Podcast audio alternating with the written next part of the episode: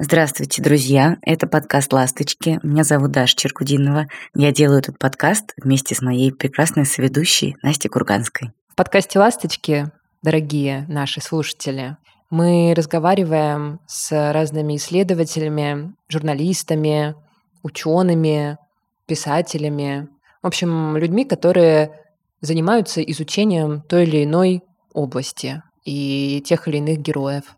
Подписывайтесь обязательно на подкаст «Ласточки», потому что он еще совсем молодой, мы только недавно его отделили от нашего основного подкаста с Дашей Норм. Делитесь эпизодами в соцсетях, это помогает другим людям о нас узнать. В общем, пожалуйста, лайкайте, комменте, подписывайтесь. Для нас это очень-очень ценно.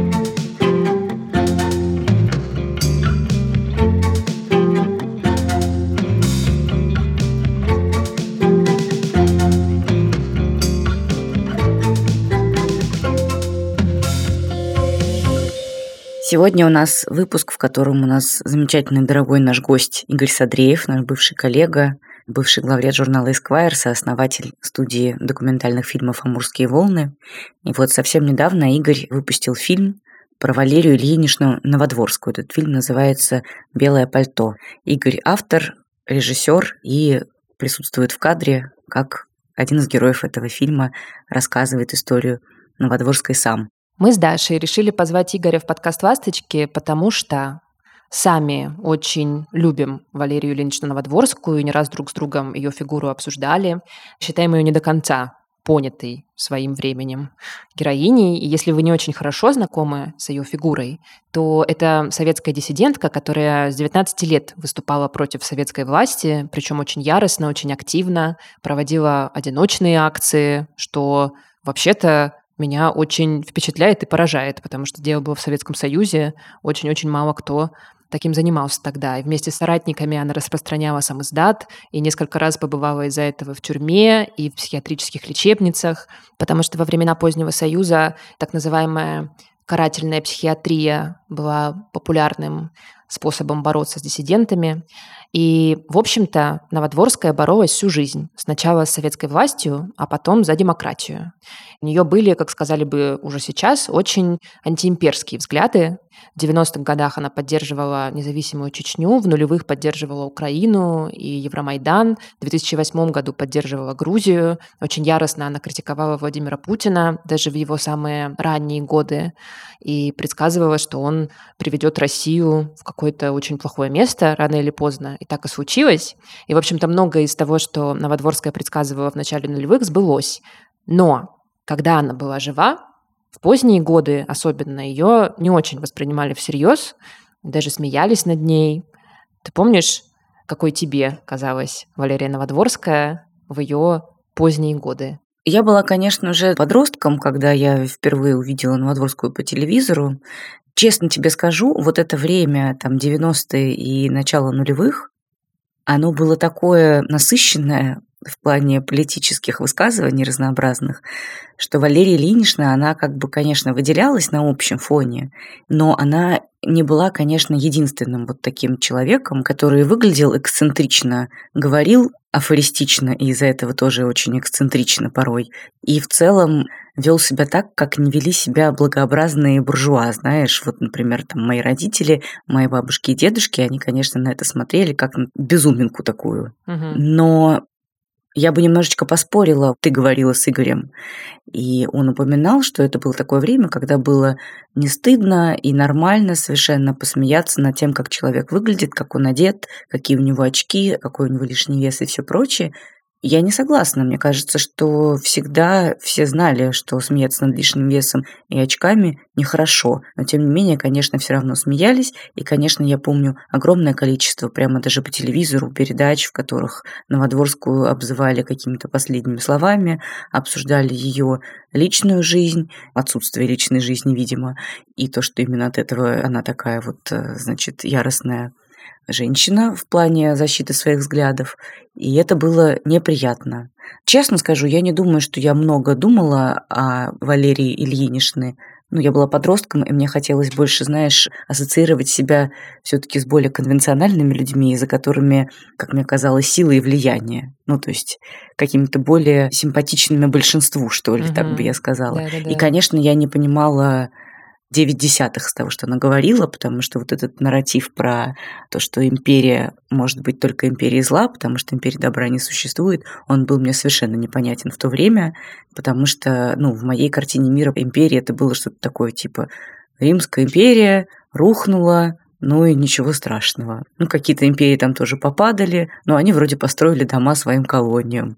Чего плохого? Угу. Обычное дело. О взглядах Новодворской, о ее биографии мы говорим с Игорем Садреевым в этом эпизоде. Давайте послушаем этот разговор и в конце еще, может быть, с Дашей чуть-чуть его обсудим, может быть, что-нибудь добавим. Слушаем.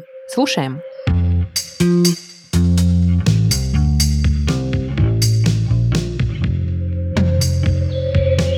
Поздравляю тебя, во-первых, с выходом фильма. Спасибо большое. Как твои чувства после выхода? Ну, мне очень нравится, конечно, много откликов, читаю комментарии. И главное, люди часто пишут, э, ой, а я ничего о ней не знал. Mm. Я видел мем, я видел какие-то смешные видео, но на самом деле ничего не знал про Валерию Новодворскую. И вот какая у нее удивительная биография. Раз так, значит, фильм уже выполнил свою задачу. Mm-hmm.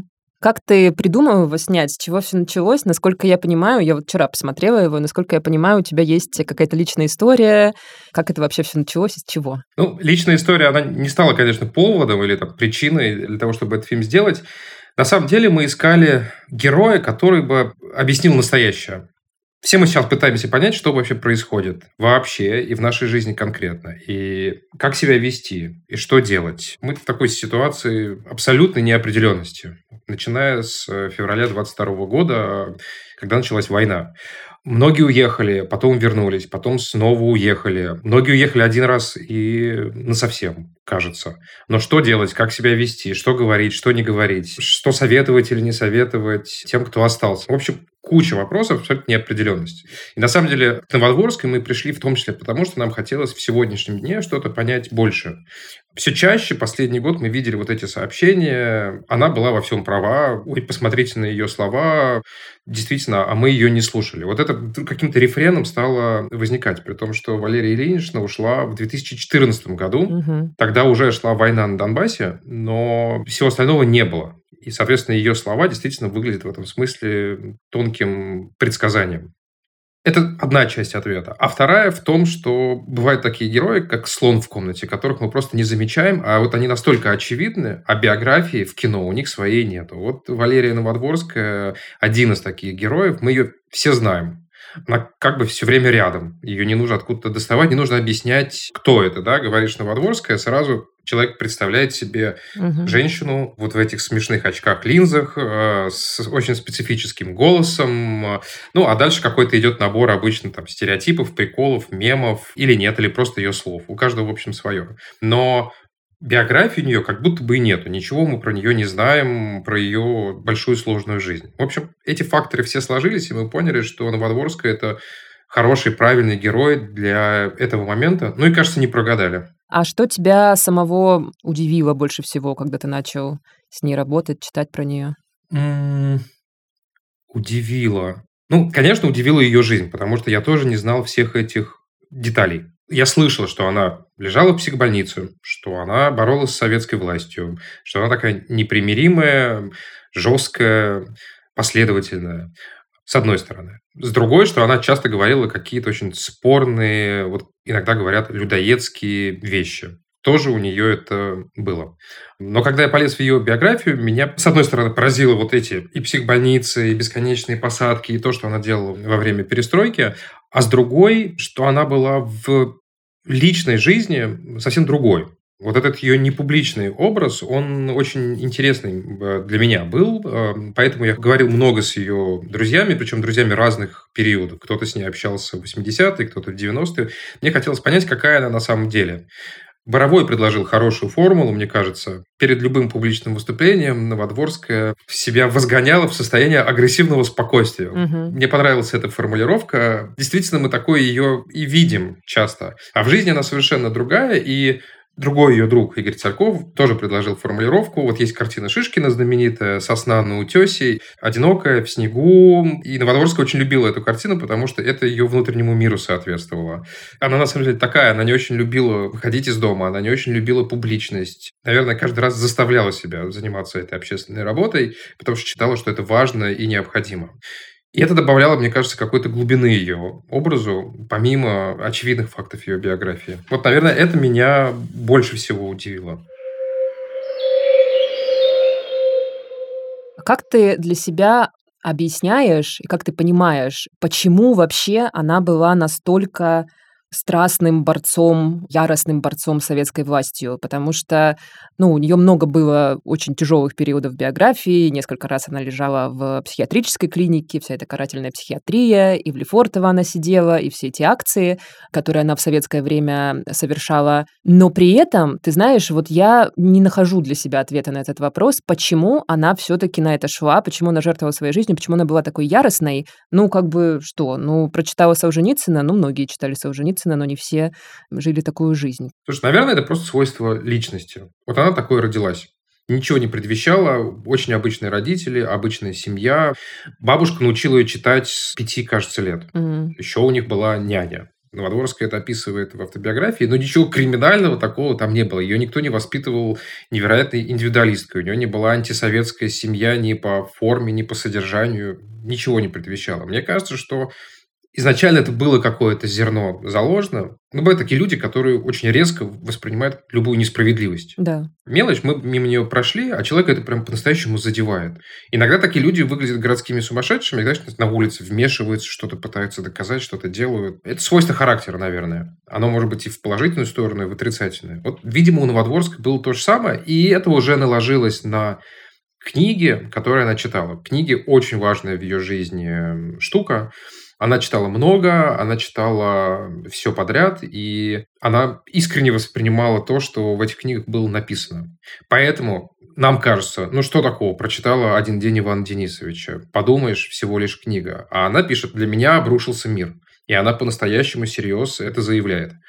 Надо объяснить на всякий случай, наверное, что «Один день Иван Денисович» — это первое произведение, которое официально издали в Советском Союзе в начале 60-х. Потом запретили, правда, когда из Солженицына самого из страны выперли, и все книги эти растворились. И Новодворская их распространяла уже нелегально, как сам издат. Но тогда это было официально, и советские граждане, миллионы людей впервые узнали о том, что творилось в сталинских лагерях. Сначала повесть была опубликована в «Новом мире», а потом вышла отдельной книжкой. Насколько я понимаю, вот как раз книжку Новодворской подарил отец.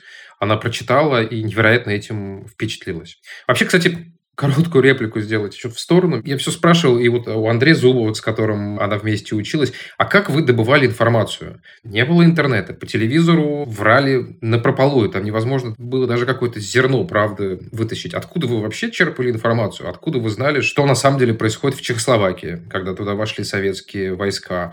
И о том, что на Красной площади вышли семь человек с демонстрацией, а до этого еще угу. суд над Бродским, а до этого еще суд над э, другими диссидентами, писателями, время. И он, как неудивительно, мне ответил, а вы знаете, недостатка в информации не было. Если тебе хотелось, и ты готов был немного приложить усилий, то ты получал, в общем, достаточно полную картину того, что в стране происходит. Помимо официальных каналов. Вот удивительно, да? Да. И Новодворская тоже вполне себе эту информацию черпала. Видимо, это все копилось-копилось, накладывалось на ее характер. Ну и вот так вот выплеснулась в 69 году удивительным совершенно образом. Да? Ей 19 лет, она идет в Кремлевский дворец съездов, и за 10 минут до начала оперы разбрасывает листовки, которые до этого сама от руки написала больше ста штук. И вот в уголовном деле прям есть фотографии этих листовок. Видно, как она методично то ручкой, то карандашом писала листовку за листовкой. Там было ее стихотворение. У тебя еще есть там а, в фильме хорошая реплика, что, мол, мы думали, что если всей стране положить на стол архипелаг ГУЛАГ, то у страны откроются глаза, но в общем-то, не произошло этого. Ну, то есть у нее были какие-то моменты отчаяния, но в целом ее это тоже не остановило, да, какие-то вот эти препятствия, на которые она как оппозиционерка наталкивалась. Опять-таки, да, как мы себе это представляем? Вот это же часто очень звучит. Ну, там, распространял СМС-дат, распространял СМС-дат. Нам кажется, что это какая-то такая немножко детская игра. Ну, там, достал книжку, передал другу, тот ее прочитал, передал кому-то еще. На самом деле, за это можно было получить 5-7 лет э, лагеря или тюрьмы. И люди получали действительно за сам издат. Вот в фильме я показываю фрагмент, там задержали профессора математики Иосифа Бегуна. Угу. Как раз за распространение самоздата в том числе архипелаг ГУЛАГ Солженицына. Его судили, его посадили, он был в тюрьме. Новодворскую за распространение самоздата не посадили, но тем не менее, люди действительно рисковали своей жизнью, своей свободой, как минимум, распространяя эти книги. Значит, они были уверены, что это важно. Значит, они думали, что если человек прочитает эту книгу, то что-то в нем изменится. Новодворская имела право так думать, потому что в ее жизни изменилось. Она прочитала книгу Солженицына, и все поменялось. Она думала, наверное, что и с остальными людьми будет так же. Но оказалось, я думал про это, почему эти книги не сработали, почему действительно советская власть не рухнула, даже когда Солженицына стали уже публиковать свободно. Мне кажется, что мало прочитать, нужно еще какое-то количество усилий предпринять к тому, чтобы осмыслить это, знаешь, как-то сделать какие-то из этого выводы. Вот это механическое чтение ничего не дает. И сейчас тоже, наверное, не даст. Нужно прочитать, осмыслить, затратить какой-то труд, время, усилия для этого. И вот тогда, может быть, что-то будет сдвигаться. А люди, на самом деле, довольно пассивны сами по себе. Нам лень же лишнее делать какое-то движение, да? поэтому мы так любим стереотипы, чтобы все по полочкам лежало. Затрачивать лишние усилия всегда не хочется. Есть же даже, по-моему, теория, что мозг, он так устроен, что он такой энергосберегающий сам по себе, и он очень ленивый, и лишние движения не любит, его нужно заставлять.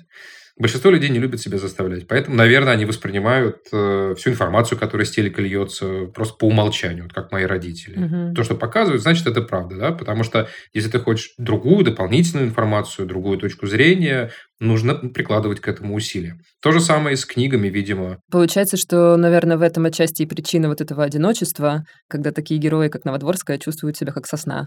Вот это вот на картинке. Потому что слишком большой разрыв между ними, их готовностью к действию и пассивностью угу. аудитории. Причем, знаешь, удивительным образом она была дистанцирована вообще от всех. Сложное отношение в семье. Раз.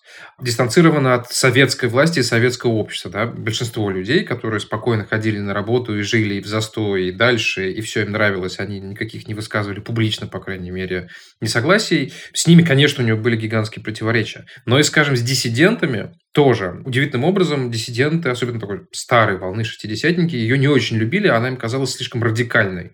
Это особенно проявилось в перестройку, Потому что, как она пишет, диссиденты начали дружить с палачами, угу. поддерживать Горбачева, поддерживать перестройку. Она была категорически против этого. И вот ее такой радикализм отталкивал, в том, в том числе и там, диссидентов-правозащитников от нее. И она действительно чувствовала в этом смысле себя абсолютно одинокой. Вот она стояла такая одна. Хорошо про нее сказал Шендерович уже на поминках, что она держала край э, всей линии. Мы понимали, что вот она стоит и держит этот радикальный край, и как бы легко себя было, помогала нам, как же он это сказал, ну, как-то отстраиваться от нее, да, вот мы понимали, что есть человек, который держит этот правый край. Угу. Она была крайним, безусловно, и она держала свой край вот так, чтобы от него можно было отстраиваться.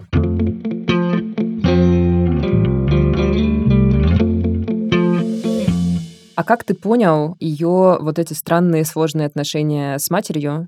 Можешь ли ты немножко тоже про них рассказать? Потому что в фильме есть вот этот эпизод, и вообще ты там подробно останавливаешься достаточно на ее отношениях с родителями. И там есть вот этот эпизод, когда один из героев тебе рассказывает, такая фраза звучит, он так это произносит, что мама на нее стучала в КГБ, но при этом каким-то образом они жили в одной квартире до самой смерти. Как это вообще было устроено? Как ты понял эти отношения? Отношения были точно сложными. Я у Игоря Царкова, кстати, прям переспросил, а вы уверены, что она действительно доносила на свою дочь в КГБ? Он сказал, да, я в этом уверен. Что она доносила и сколько, я не знаю, но Сто процентов это было. Угу. Косвенно это подтверждается уголовными делами, которые мы нашли. По крайней мере, вот в 86 году она на допросе Новодворскую тогда задержали за распространение листовок. Она говорит, что я за своей дочерью всегда присматриваю, я пытаюсь как-то контролировать ее время, я общаюсь с ее друзьями. И вообще-то, на секундочку, речь идет про дочь, которой в тот момент 36 лет. Угу. Ты читаешь и думаешь, что это как будто ей 15 или 19. Вот за подростками так следят. Угу. А мать следила за ней, когда ей уже было 36. Действительно, они жили в одной квартире, причем в маленькой, там еще была бабушка, Новодворская, по крайней мере, в письмах к Игорю Царькову, это 84 год, она описывает очень тяжелые отношения. Она говорит, это моя семья, это мой крест. Мечтает съехать в коммуналку, просто чтобы вот ей выделили какую-то маленькую квартирку, и она могла жить одна. Царьков объяснил, что, видимо, тогда такой сложный момент был, и по этим письмам как бы не объективная картина. Это один из эпизодов. Действительно, ей было тяжело. Действительно, все 70-е, 80-е родители, мать, в первую очередь, ее не то что не поддерживала, а наоборот пыталась контролировать, возможно, доносила, поверим герою. И только уже в 90-е, когда она увидела, что ее дочь стала суперзвездой, по большому счету, она и начала гордиться. Вот в 90-е, mm. кажется, у них отношения исправились, стали лучше. Несколькими человек тоже сказали, что мама, когда увидела, что ну, ее дочь узнают на улицах, она по телевизору, она очень известна, как-то вроде ее отношение поменялось. Ну и плюс в 90-е все-таки Новодворская уже не сидела ни в психбольницах, ни в СИЗО. Был эпизод с судом в 96 году, но тем не менее она, в общем, уже относительно такую мирную жизнь э, вела, хотя и продолжала борьбу. Так что да, отношения были сложными. Мне кажется, важным это было рассказать не просто потому, что это удивительный факт, а потому, насколько она сильный, смелый человек. Угу. Все против нее, а она не сдается. Против нее государство, против нее люди, против нее родная семья. Она не сдается. Какие аргументы были у критиков Новодворской? Были, может быть, есть? Все, что написано в каких-то общих источниках, типа Википедии, упирается в слово «русофобия». Что вот она была русофобкой ненавидела русский народ. Ты сам сказал при этом в начале разговора, что э, она иногда говорила какие-то людоедские вещи за что ее критиковали и критикуют. Про русофобию отдельно. Угу. Сначала я бы привел ее слова, которые я в фильме тоже привожу. Она говорит, человек, это действительно звучит гордо, знаменитая эта формула. А дальше добавляет, но чтобы стать человеком, нужно затратить труд. Вот она в этом уверена. Есть еще продолжение этого диалога из программы «Человек недели». На самом деле, это очень хорошее и, пожалуй, единственное проникновенное интервью Новодворской, как неудивительно. Поэтому я много беру оттуда цитат.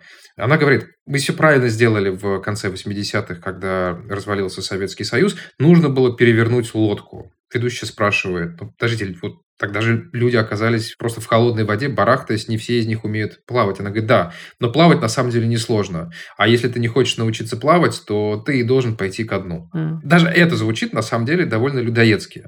И таких фраз у нее много, на самом деле. Она очень требовательна была к людям, но если смотреть на ее биографию, понимаешь, что требовала то, через что прошла сама и что сама сделала. И в этом смысле, мне кажется, ее это немножко искупает. С одной стороны, вот я думаю, ну все же люди разные, действительно. Кто-то сильный, кто-то слабый, кто-то смог в 90-е приспособиться к новой жизни, кто-то не смог. Вот мои родители никак, им было очень хорошо в советское время, у нас была довольно обеспеченная семья, а в 90-е все рухнуло. Отец на бирже труда, все эти приватизации, есть нечего, живем от зарплаты до зарплаты, барахтались в холодной воде, лодка перевернулась, действительно.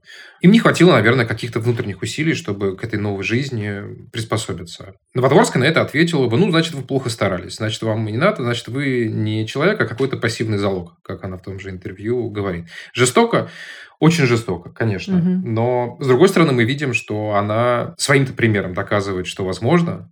Она требует от людей то, что, в общем, делала сама. Такая позиция, сложная, но, наверное, она на нее имела право. Как сейчас бы сказали, эмпатии не хватает иногда. Да, сочувствие от нее, мне кажется, действительно было в этом смысле не дождаться. Она говорила, что ну вот если я могу, значит и другие люди тоже могут и должны, потому что как еще мы выберемся из э, вот этого темного прошлого и окажемся в светлом будущем? Нужно затратить труд, нужно научиться плавать.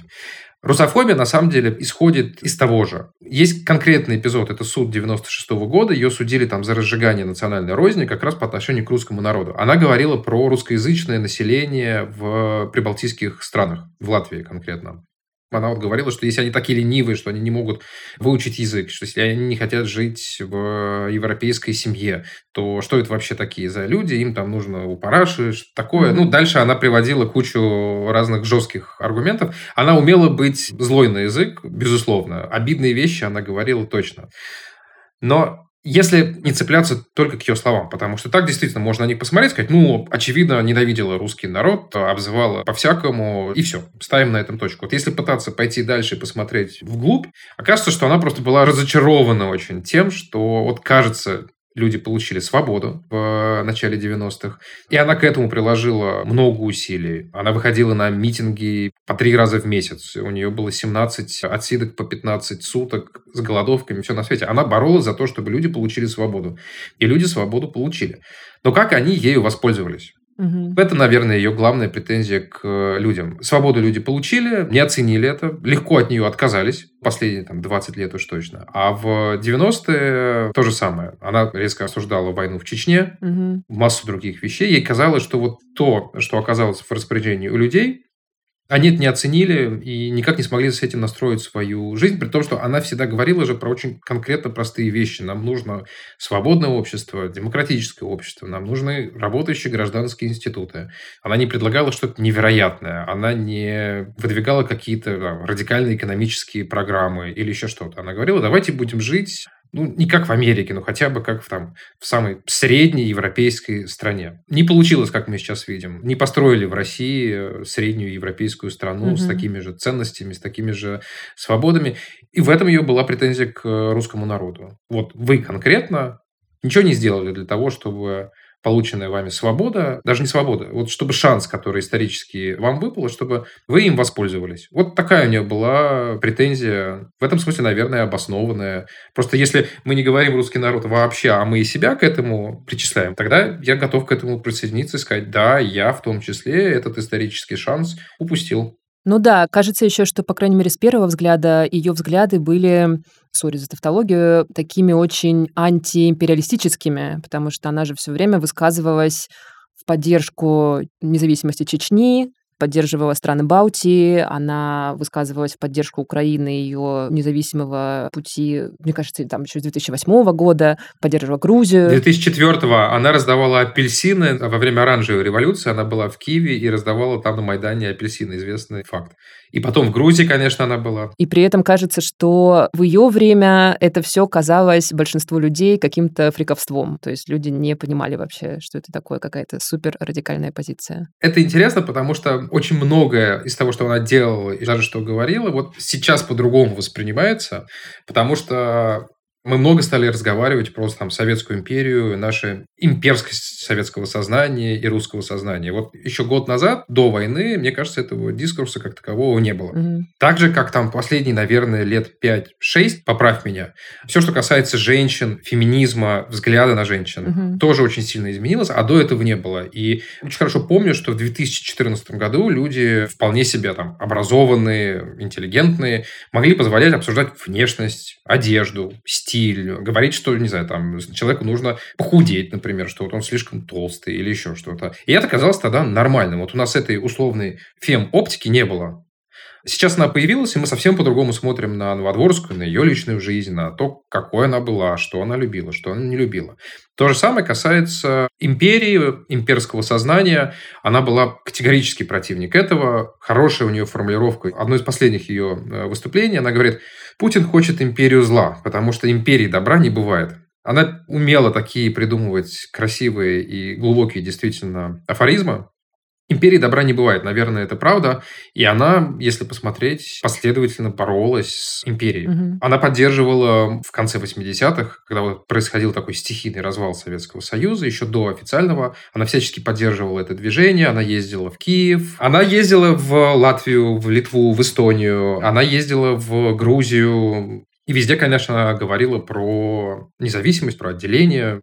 Она боролась с этим имперским сознанием в людях, она боролась с империей как таковой, она была, конечно, большой противницей этой идеи. И поэтому, кстати, наверное, сейчас ее слова тоже так выглядят актуальными, потому что мы тоже стали задумываться про то, что такое империя, а что имперского есть в нас, как мы вообще думаем, а что имперского есть, не знаю, в русской литературе, например, много сейчас про это говорят. Новодворская, конечно, здесь могла бы интересные вещи нам рассказать, я думаю, если бы была жива.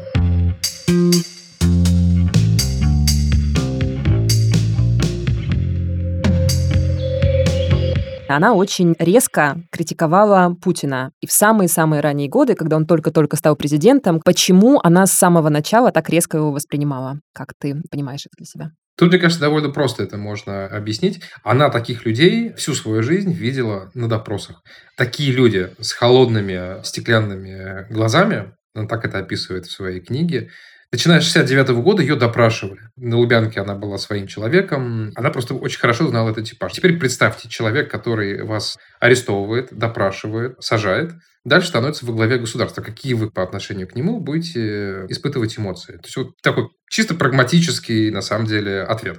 Дальше, если углубляться, конечно, в принципе, то, что представитель КГБ пришел к власти, ее ни в коем образом не могло удовлетворять, потому что КГБ это уже как организация, это были люди, которые преследовали диссидентов, конкретно ее, других, арестовывали, сажали в лагеря, отправляли на принудительное лечение в психбольницы, а чуть раньше расстреливали та же самая организация. Поэтому сам этот факт уже ее не мог устраивать. А дальше буквально первые шаги Путина убедили ее в правоте. То есть у нее не было даже возможности какой-то посомневаться, потому что она пишет о том, что, кажется, летом 99 -го года или 2000-го, ну вот буквально первые-первые месяцы, восстановили бюст Андропову на здании КГБ на Лубянке. Угу. Этот бюст расколотили во время путча в 91 году, вот тогда же, когда снесли Железного Феликса. Барельеф Андропова за здание КГБ сбили. Андропов, напомню, глава КГБ многие-многие годы, то есть непосредственно ответственный за арест и преследование диссидентов. Путин вернул этот э, барельеф с одной стороны. С другой, почти сразу одно из первых решений Путина было вернуть старый советский гимн. Угу. И тут уже, мне кажется, у Новодворской не оставалось шансов хоть чуть-чуть поверить в его благие намерения. Она сразу почувствовала, что этот человек будет тащить нас обратно в прошлое. Ну, так, в общем, и получилось. Вот у нее не было никаких иллюзий. Удивительным образом многие демократы, либералы поначалу, да, там, Борис Немцов тот же, были несколько так очарованы молодым премьер-министром, потом президентом, угу. ждали от него перемен к лучшему. И до сих пор, да, мы говорим, что там первый срок Путина было сделано довольно много хороших вещей в экономике, в частности, реформы проводились, которые делал Греф, Кудрин. Но при этом вот даже этих шагов, которые касаются такого разворота в советскую сторону, не говорю уж про разгром НТВ, про арест Ходорковского, даже этих мелких вещей Новодворской лично хватило, чтобы свое представление сформировать. И вот до конца жизни она этому не изменяла. У нее отношение к Путину было только хуже, хуже и хуже. Почему я говорю? А, к другим людям, к другим политикам она относилась в разные периоды по-разному. И вот спроси ты меня, как она относилась к Ельцину, я вопросом на вопрос скажу, а в какой именно период? Потому что ее отношение к Ельцину менялось. К Горбачеву, кстати, тоже отношение менялось. Она в 91 году, в 90-м выходила с плакатами «Горбачев фашист». Угу. В 2000 году стояла с ним вместе на митинге на одной трибуне. И хоть смотрела так с укором, есть эта знаменитая фотография, но, тем не менее, с Путиным, очевидно, она на одну трибуну не поднялась никогда бы. К нему отношение не менялось с первых дней. Как ты себе отвечаешь на вопрос, почему она была не очень понята? И почему какая-то ее эксцентричная сторона в глазах да, людей как бы затмила ее взгляды. Надо признать, Валерия Ильинична не умела выстраивать свой публичный образ. Она этим не занималась, сознательно или бессознательно, я уж не знаю. Но вот точно не умела. Если бы у нее был имиджмейкер, если бы у нее были люди, которые ей помогали с этим публичным образом, наверное, ее бы воспринимали несколько иначе. Есть видео, я уж не стал его использовать, начало 90-х, она сидит на коленях у такого журналиста Сергея Жарикова, тот рекламирует свою какую-то газету, она, по-моему, то ли правая, то ли левая, ну какая-то такая, общем, довольно сомнительная. Валерия Ильинична, значит, там, обняв его, как-то водрузившись на него, читает текст. Я бы, честно, не удивился, если бы она и в рекламе снималась, если бы ее звали. Я думаю, что она бы тоже на это пошла. В общем, она, конечно, не умела выстраивать свой публичный образ. Ей было то ли все равно, то ли неинтересно, то ли просто не знала, как это делать. Вот Боровой пытался на свой вкус это поправить. Я его когда спросил, вы зачем вообще стали записывать видео, как она ест мороженое? Вот в чем ваша была идея? Неужели вы не понимали, что люди просто будут над этим смеяться? Он говорит, а я хотел ее показать человечной. Я хотел, чтобы люди увидели, что она не только трибун и борец, но что она может быть очень человечной простой, обыкновенный, нежный, трогательный, сидит, ест мороженое. В итоге это переродилось в мем э, «Новодворская ест кирпич». То есть, как бы эффект получился обратный. В общем, она не умела работать со своим образом. Это факт, к сожалению. А во-вторых, ну, она была радикалом, радикалов не любят. Она была абсолютно уникальной, ни на кого не похожей. И то, как она выглядела, и то, как она говорила, и то, что она говорила. В общем, все это ее очень так оставляет в стороне от всех остальных. Поэтому, наверное, одно наложилось на другое. И в итоге оказалось, что она удобная мишень для пародий, карикатур, ее классно пародировать, и ее слова, и ее образ, как она говорит, как она выглядит. И она сама к этому еще добавила чуть-чуть. И в итоге оказалось, что действительно Новодворская — это карикатура. Жириновский, ее же часто сравнивали с Жириновским, на самом деле. Мгм. Хотя они страшно не похожи, мне кажется. Но казалось, что вот у нас в политике кто клоуны, да? Жириновский, который брызгается соком и женщин за волосы хватает. И Новодворская, которая кричит про коммуняк и все остальное. Но Жириновский при этом стал политической фигурой довольно масштабной, а Новодворская осталась аутсайдером. Она пыталась в какие-то моменты идти в политику, у нее ничего не получилось, но все-таки ее нельзя назвать политиком. То есть вот если бы мы говорили, что Новодворская политика, она была бы, конечно, полной неудачницей, потому что она не выиграла ни одни выборы, она была помощником депутата, как бы это такая случайная вещь, нельзя это называть политической карьерой. То есть она не политик. Так же, кстати, как она, мне кажется, и не правозащитник. Я вот долго думал, как ее вообще можно охарактеризовать. Правозащитник, понятно, да, это человек, к которому кто-то обращается, тот ему помогает. Вот Новодворская не из этого. Диссидент, ее, наверное, можно назвать, причем в таком смысле не только советском, да, и борец. Вот она борец за свободу, борец э, с несправедливостью. И на этом поприще она, конечно, достигла больших высот. А как ты считаешь, ее борьба имела смысл? И я бы этот вопрос хотела задать и про ее какой-то личный контекст. Борьба в ее жизни, имела ли она смысл? И в контексте движения диссидентства. Грубо говоря, выиграли или проиграли диссиденты в итоге? В 91 году она выиграла. Вот она Мгм. с 69 года по 91 это 20 с лишним лет. Она боролась с советской властью. И советская власть перестала существовать. Мгм. Советский Союз перестал существовать. Это значит, она выиграла действительно эту борьбу. Она вышла победителем из этой схватки удивительным образом. Можно так на это смотреть. Вот с одной стороны было огромное государство со всей своей репрессивной машиной, с КГБ, с психбольницами, с тюрьмами. А с другого края стояла одна Новодворская. И она победила, безусловно. А вторую схватку она проиграла. Вторая схватка уже была с э, Путиным. Ну, у нее это заняло 14 лет, у нас это уже занимает 23, и эту схватку и она, и мы проиграли. По крайней мере, на 2023 год мы можем сказать. То есть Нельзя сказать, что ее борьба была напрасной с Советским Союзом. Вовсе нет. Но действительно, следующий большой второй этап, да, борьба с новым Советским Союзом, с новым авторитаризмом, с новой диктатурой.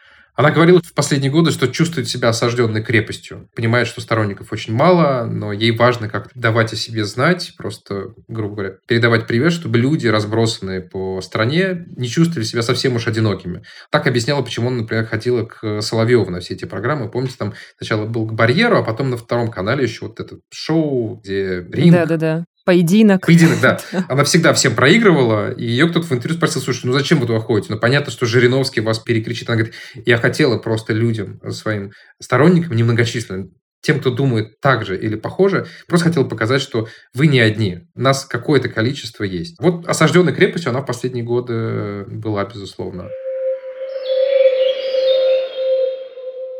А как ты считаешь, вот сейчас кажется, что появилась эта тенденция, и в нее вписывается твой фильм, на переосмысление каких-то фигур, которые 10-15 лет назад, ну, кто-то был мемом, кто-то просто был немножко подзабытым уже. Ну, в общем-то, мне кажется, даже Борис Немцов в последние годы тоже несколько иначе воспринимался, чем то, как его воспринимают сейчас. И о нем написал книгу Михаил Фишман, и в интернете тоже постоянно форсится такое настроение, мол, он все знал, он все предсказал, там он тоже был каким великим человеком. Журналисты «Новой газеты» великие. Сейчас мы снова вспомнили о том, что они великие, а 10 лет назад их называли демшизой и кем угодно, да. Получается, что мы сейчас воздаем должное людям, на которых не было как бы никому дела 10-15 лет назад. Они считались радикалами. Угу. Это вообще довольно грустная тенденция, как будто бы, да, потому что мы видим, что радикалы, so-called, так называемые, оказались правы, а мы как раз оказались неправы. Как ты считаешь, могло ли быть иначе? И как ты вообще чувствуешь сам себя в этой связи, в этом контексте? Потому что, ну, наверняка 10 лет назад ты бы не стал бы снимать про нее кино. Да, абсолютно. Поэтому она так актуальна сейчас, что отношение к ней поменялось. Если бы Мгм. мы дел- пытались это сделать 10 лет назад, это был бы фильм про человека, про отчаянного борца, который последние 15 лет стал просто комичной карикатурой на себя. И у этого как будто бы нет какого-то продолжения. Абсолютно ты права. То же самое с Борисом Немцовым. Можно даже жестче сказать. За день до его убийства, конечно, он воспринимался как веселый бабник, который когда-то был э, в политике, но все потерял. Никакого влияния он не имеет, никакую оппозицию он большую не представляет, на роль лидера он не претендует. В общем, комический тоже персонаж, которому легко подкладывать девушек и снимать про это видео. Угу. После убийства он оказался совершенно другим. Вот тут же, да, это произошло, и мы увидели в нем трагическую фигуру, и я думаю, про него снимут много еще фильмов, и книг про него много выйдет. Мы по-другому стали на него смотреть. Здесь есть формула, которой на самом деле я для себя как эпиграфом пользовался, пока делал этот фильм. Татьяна Толстая это сказала, когда Новодворская ушла. Она сказала, в хорошие времена это кликушество, а в плохие – пророчество. Значит, мы жили в хорошие времена тогда. И нам ее слова казались кликушеством. Что она там такого в Путине увидела, все у нас хорошо. Ну, конечно, есть проблемки и то все, но вот мы можем спокойно жить, что-то делать хорошее, полезное, и вообще, кажется, все куда-то идет в правильном направлении. Было такое ощущение. А потом наступили плохие времена, и мы поняли, что ее слова – это не кликушество, а пророчество действительно. И они сейчас воспринимаются совсем по-другому. Могли ли мы из хороших времен услышать и понять, что ее слова пророческие, не знаю, честно. По себе сужу, не интересовался я Новодворской в 2008 году или 2010, или даже 2014. Мне она казалась совершенно маргинальной, неактуальной, потерявшей какой-то пульс времени. Навальный казался, конечно, более актуальным. Но, скажем, тот же Илья Яшин, мне казалось, что он такой вечный подросток, который бегает с плакатами, и никакая политическая карьера у него не сложилась. А вот в последний год оказалось, что на самом деле он гигантская фигура в оппозиционном движении, очень важная, наверное, там номер два после Навального. И то, что он добровольно пошел в тюрьму, очевидно, да, что он прекрасно понимал, что он делает, чем это кончится, совсем по-другому заставил на него посмотреть. Оказалось, что нет, он вообще не подросток, который там 20 лет уже бегает с плакатиками. Он вырос, изменился, стал серьезным политиком. Но тоже плохое время, да, заставило на него по-другому посмотреть. В общем, кажется, что глобально у нас, я когда у нас говорю, я в этом смысле примыкаю к большинству, знаешь. Конечно, были люди, которые, как Новодворская, все 20 лет считали, что происходит полный трэш в стране, просто с каждым днем все хуже и хуже. Но большинство, я к себя к нему причисляю, видели отдельные ужасы, и это не нравилось, и все время говорили про и диктатуру, и авторитаризм, но продолжали спокойно себе жить. Вот я сейчас перебираю, сидя в Берлине, я перебираю события там, последних 10 лет. Очень хорошо помню, как мы в редакции Вилладжа смотрели приговор в прямом эфире Пусирайт. Угу. И это казалось чем-то невероятным, дали двушечку, да? Казалось, что что-то немыслимое. Очень хорошо помню митинги 2012 года, как мы сами все увидели своих друзей на чистых прудах, а потом болотное, а потом аресты, эти сроки, какой-то ужас. Помню даже, как НТВ, на самом деле, 2002 год, кажется. Помню эти митинги на Пушкинской площади за свободу слова, которых Новодворская тоже принимала участие. Или, например, не знаю, закон о запрете усыновления. Сколько мы тогда писали про то, что это людоедски, невероятно, что так невозможно. А закон о гей-пропаганде, там, который касается лично меня в том числе. Ну, мы же это как-то прожевывали, проглатывали и продолжали жить в Москве. Продолжали, несмотря на все это. Как будто бы было недостаточно. Я все время про себя думал, вот режешь ты этот хвост по частям, а ты вообще способен почувствовать момент, когда нужно уезжать, дальше невозможно, просто все. Или нет. Или тебя будут медленно варить, прибавляя по градусу, по градусу, и дальше ты просто сваришься, да, как лягушку в, в этой истории. Оказалось, что есть такой момент, вот он 24 февраля наступил, да, когда всем, мне кажется, стало очевидно все. И дальше уже без вариантов. Но действительно понадобилось событие планетарного масштаба. Все, что было до этого, нас как будто бы не убеждало. Да? Там, ни фальсификации на выборах, ни отравление Навального. Да? Сколько людей после этого уехало из страны. Я таких людей не знаю. Ни репрессивные законы. Ничего нас как будто бы вот не убеждало. Поэтому, наверное, у нас не было шансов, вот возвращаясь к вопросу, тогда, 10 лет назад, прислушаться к словам Новодворской и у нее не было шансов быть не осажденной крепостью, да, а там лидером мнений или там, лидером протеста, условно говоря. Ну, к сожалению. Как будто бы никто в этом и не виноват. Странно себя в этом обвинять, да. В хорошие времена это кликушество. И ее не в чем тут тоже винить. Она всегда была равна себе. Никак не поменялась. Она не делала ничего другого, чтобы она не делала там в 90-е или в 80-е. С другой стороны, и в перестройку она все-таки была в меньшинстве. Большинство людей ее тоже не воспринимало как невероятно яркую фигуру. Да? Про нее, наверное, сначала и не знал никто, а потом, когда узнали, большинство не относилось к ней положительно, скажем так. В этом смысле тоже ничего не поменялось. Никто к ее словам тогда не прислушивался. Другое дело, что в тот момент меньшинство просто смогло повлиять на ситуацию таким вот невероятным образом. В этом уникальность перестройки и вообще Горбачевского времени. Сейчас меньшинство за последние 20 лет да, ни на что повлиять не может, к сожалению. Да, но есть над чем подумать в будущем. Можно ли, например, брать с жизни Новодворской пример? Вот я про это думал. Она была категорически противницей иммиграции. Она считала, что иммиграция – это предательство. В уставе партии «Демократический союз» это было записано. Я думаю, что если руководствоваться этой логикой, то мы с тобой созваниваемся, Тбилиси, Берлин, она бы нас воспринимала, наверное, как действительно предателей, как сейчас нас воспринимают все Z-патриоты. Угу. Потому что нельзя уезжать, нужно оставаться и продолжать борьбу. Но у меня на это нет сил, например если вот так она руководствовалась своим же выражением про холодную воду, она бы сказала, ну, дружок, а чтобы стать человеком, гражданином, чтобы жить в хорошей стране, нужно затратить труд, нужно перевернуть лодку, нужно тебе конкретно оказаться в холодной воде. Наверное, это были бы ее слова. А я бы с ними не согласился и так малодушно отполз.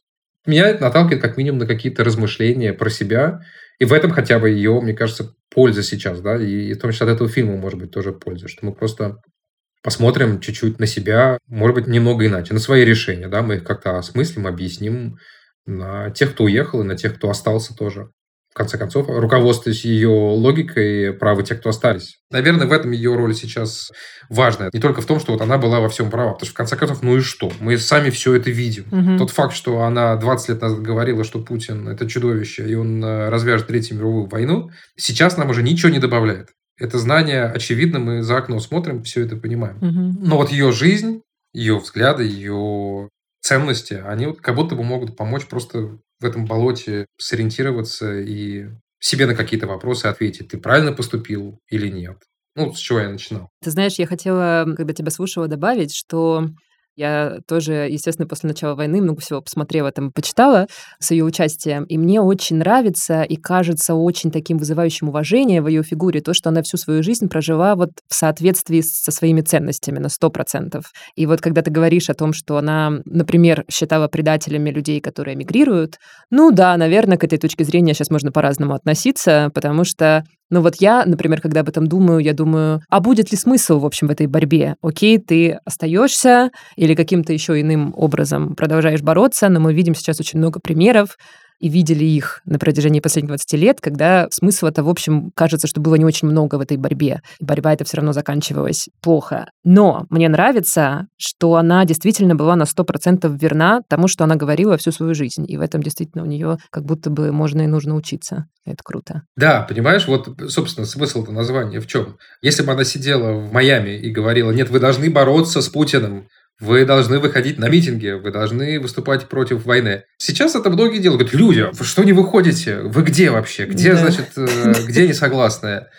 Это полный идиотизм. А Новодворская, когда так говорила, она могла себе сказать, слушайте, я так делала в 69-м году, в 78-м, в 85-м. Меня сажали в психушку, меня сажали в Лефортово, там меня каждый охранник знал.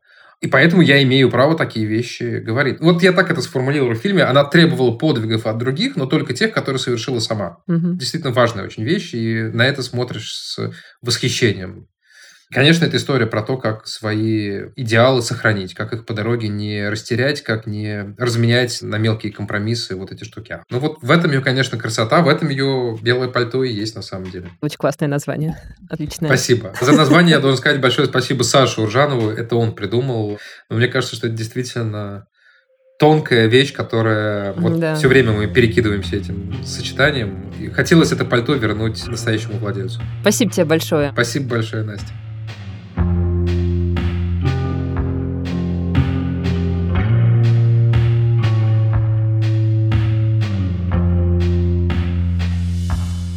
Ты знаешь, Даш, вот я еще много думаю о том, что мы с Игорем в разговоре почти это не обсуждали, но у меня вот есть такая мысль все-таки, что, возможно, немножко сложнее было бы смеяться над Валерией Новодворской, если бы она не была женщиной. И кажется, что многие какие-то маркеры, которые на нее наклеивали, они вот какой-то несли очень яркую гендерную окраску. Ну и, в общем, их бы было как-то сложнее гораздо наклеить, если бы она была мужчиной, например. Да, я абсолютно согласна. Когда я думаю о женщинах в политике в России, я прихожу к выводу, что какие-то женщины-оппозиционерки, по крайней мере в моем детстве, в юности, яркие, они всегда для большинства были не только политикесами, но в первую очередь женщинами, причем женщинами с каким-то вот таким немножечко фриковатым или странноватым образом. С какой-то чудинкой, знаешь? Одна вот какая-то японка, Ирина Хакамада я имею в виду. Да. И поэтому я помню, что все обсуждали, что типа, ну Хакамаду, конечно, можно выбрать в президенты, потому что она все-таки наполовину японка, а японцы люди работящие и типа такие четкие, что вот Валерия Ильинична тоже. Да, как бы какая-то странная тетя. Честно, вот к своему стыду я хочу признаться, что единственное, что я помню из детства, связанное с образом Валерии Новодворской, это что она девственница. Это вот был такой народный мем, и все это обсуждали. Это как с Анатолием Вассерманом. Но и то Анатолия Вассермана сейчас взяли в Единую Россию, и он там что-то тоже какие-то сентенции озвучивает, и там против закона о домашнем насилии выступает. Тоже вот это такая вот фигура, про которую одно время говорили. Но хотя бы он известен известен как интеллектуал, ведь он мужчина, и он выступал в своей игре. Грустно это, честно говоря. Очень легко, мне кажется, на политическом ландшафте нейтрализовать женщину, ну, гораздо легче, чем мужчину, используя против нее какие-то сексистские, какие-то такие сексуализированные стереотипы. Даже то, как одеты женщины-политики, всегда обсуждается гораздо больше, чем то, как одеты политики-мужчины.